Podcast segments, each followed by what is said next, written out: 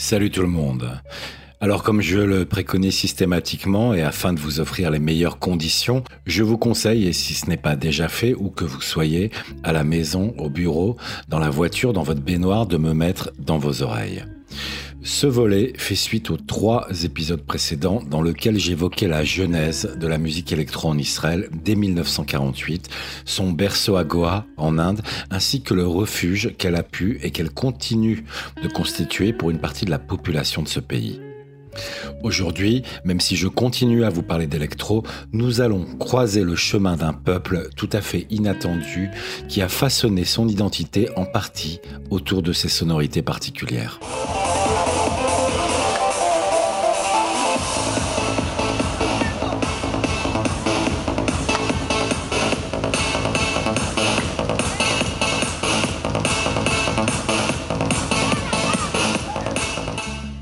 Vous entendez ce son? Ces beats et sonorités électro, voire même très trans Nous sommes en plein cœur de Tel Aviv. Rien d'étonnant, puisque habituellement, l'électro est associé à la ville qui ne dort jamais, à une jeunesse laïque, désintéressée du religieux, voire même de son identité juive.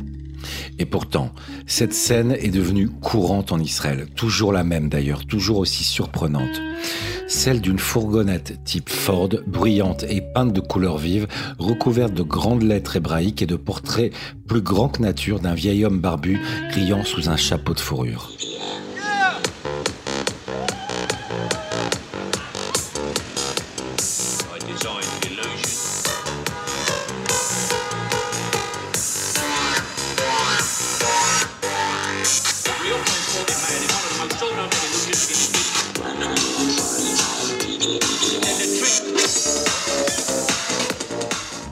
Une fourgonnette qui systématiquement s'arrête au croisement de rue, d'où descendent soudainement des hommes aux papillotes, coiffés de kippotes blancs qui s'engouffrent frénétiquement dans des danses gouvernées par les vibrations de la musique trans, des enceintes installées sur le toit du véhicule et invitant aussi à les rejoindre au passage les badauds amusés et abasourdis par ce qu'ils voient.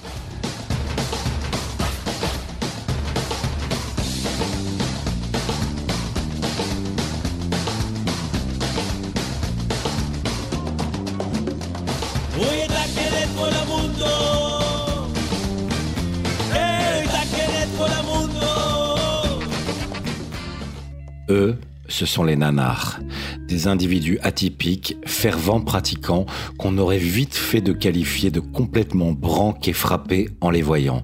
Mais la vérité est plus complexe que ce que le premier regard suggère.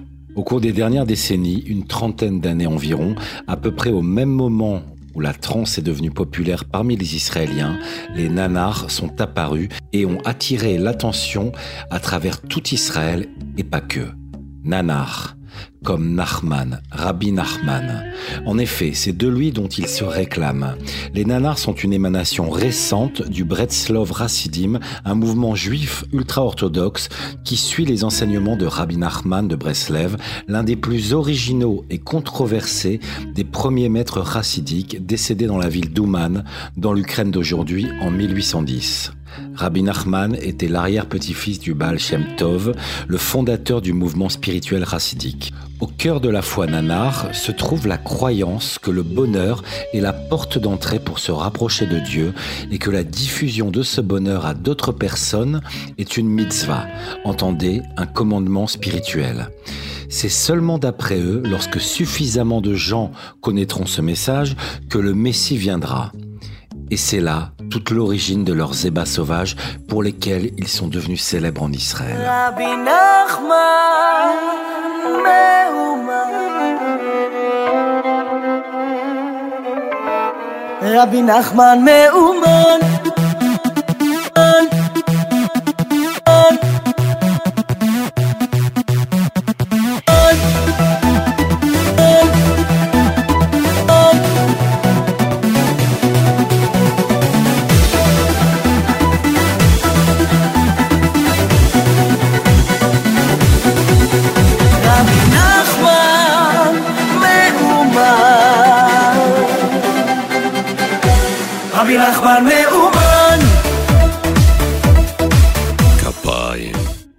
Le but de leur virée est donc de répandre la joie, mais aussi de diffuser leur mantra. Nanar, Nachma, Nachman, Meman. C'est partout en Israël le graffiti le plus omniprésent en Terre Sainte. Il est graffé sur les bâtiments abandonnés, à la bombe en lettres colossales sur les falaises rocheuses qui s'élèvent au-dessus des autoroutes, bombé sur le béton des barrages routiers de l'armée, collé à l'arrière des voitures, sur les portes des appartements, sur les bouis de falafel et sur les stands des chouks. Présent dans la conscience israélienne quelque part entre la blague et l'incantation, Nanar Nachman Nachman Meouman est devenu une partie indélébile du paysage mental israélien. Une sorte de devise infectieuse à contre-courant des campagnes publicitaires de Coca-Cola et assimilée ou de slogans politiques qui lavent quotidiennement la quantité de cerveau disponible des Israéliens. Le monde entier, tout le gouvernement ne sait pas qui je suis. Je suis Nanar Nachman Nachman Douman, c'est cette phrase prononcée et enregistrée en 1995, quelques semaines avant sa mort, par Rebbe Israël Odesser, le leader spirituel duquel les nanars se réclament, et que diffusent inlassablement les camionnettes nanars mêlées aux musiques électro et trans. Ce procédé fait d'ailleurs immédiatement penser à la manière dont les producteurs de musique électro dans les années 80-90 opéraient pour diffuser de manière presque subliminale dans leur production musicale des messages à leur communauté.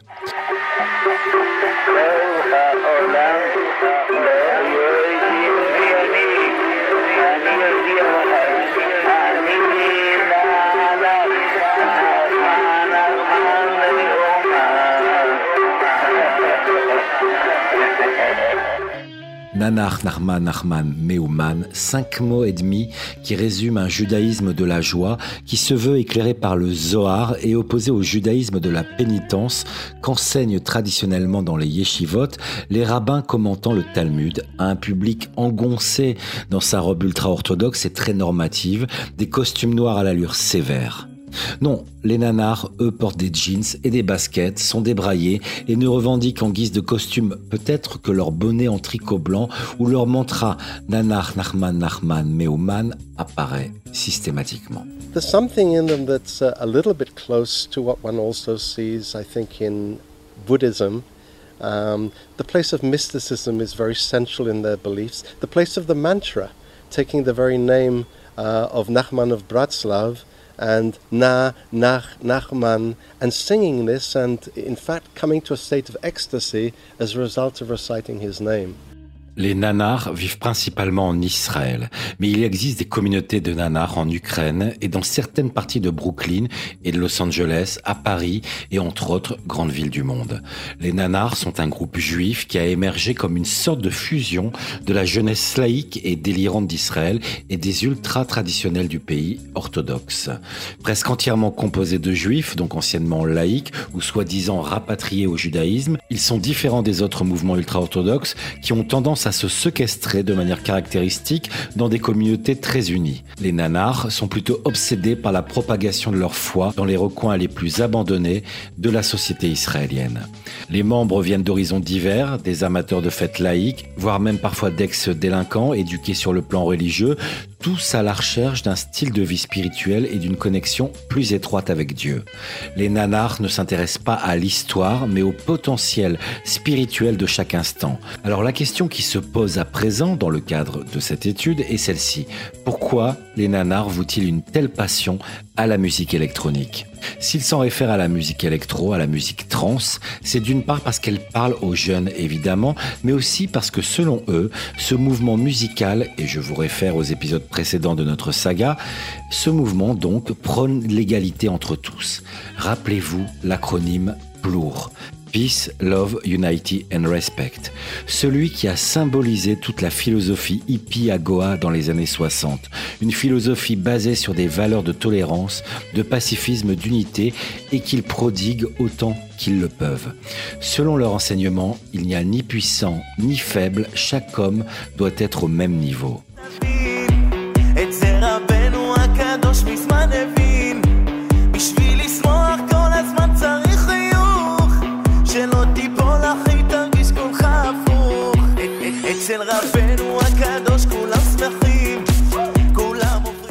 Leur ancrage permanent dans la joie et l'optimisme. Les pousse à transmettre d'ailleurs leurs bonnes vibes aussi par exemple aux soldats de Tzal, l'armée israélienne, dont il est fréquent qu'ils se rendent sur leurs aires d'entraînement, voire même sur les champs d'opération, sans que les commandements s'y opposent, au contraire même parfois.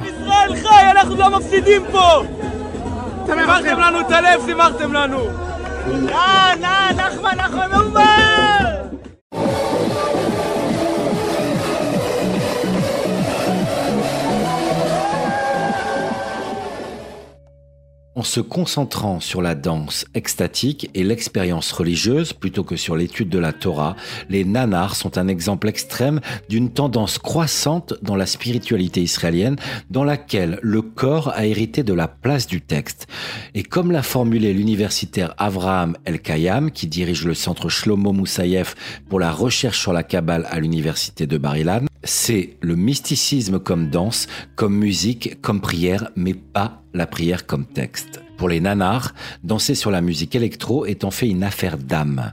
Alors que la population chassidique d'Israël a généralement des relations tendues, pour le moins en tout cas avec la population juive laïque du pays, les nanars ont été accueillis plus favorablement. Leur popularité en Israël est réelle et Neshinesh, dont le nom de scène ne fait aucun doute sur son orientation, qui est l'un des plus grands artistes hip-hop d'Israël, les a même présentés dans le clip de sa chanson populaire Yiddish Rastaman.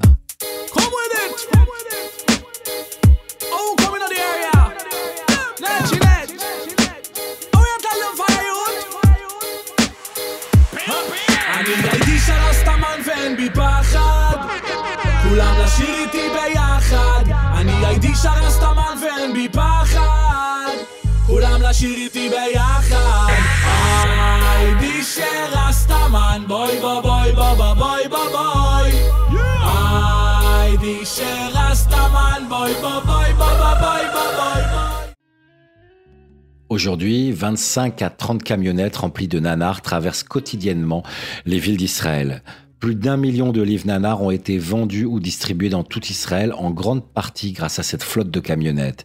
Les jeunes dans les villes en développement, telles que Sderot et des quartiers en détresse, tels que Sheikhuna, Dalet à Bercheva, ont de plus en plus commencé à porter la Yarmulke nanar, le chapeau typique qui exprime un engagement nouvellement renforcé envers le judaïsme et qu'ils considèrent comme les deux à la mode branché et subversif. Il n'est pas rare, notamment à Brooklyn, de voir aussi des nanars invités à rejoindre des populations noires, mais aussi des blancs, des hispaniques et des chinois. Et en Israël, par exemple, ils ont envoyé à plusieurs reprises des brochures en arabe aux résidents de Jérusalem-Est. Et plus étonnant encore, mais complètement en accord avec leur philosophie de paix, il arrive qu'on puisse les voir danser dans des villages palestiniens avec la population locale.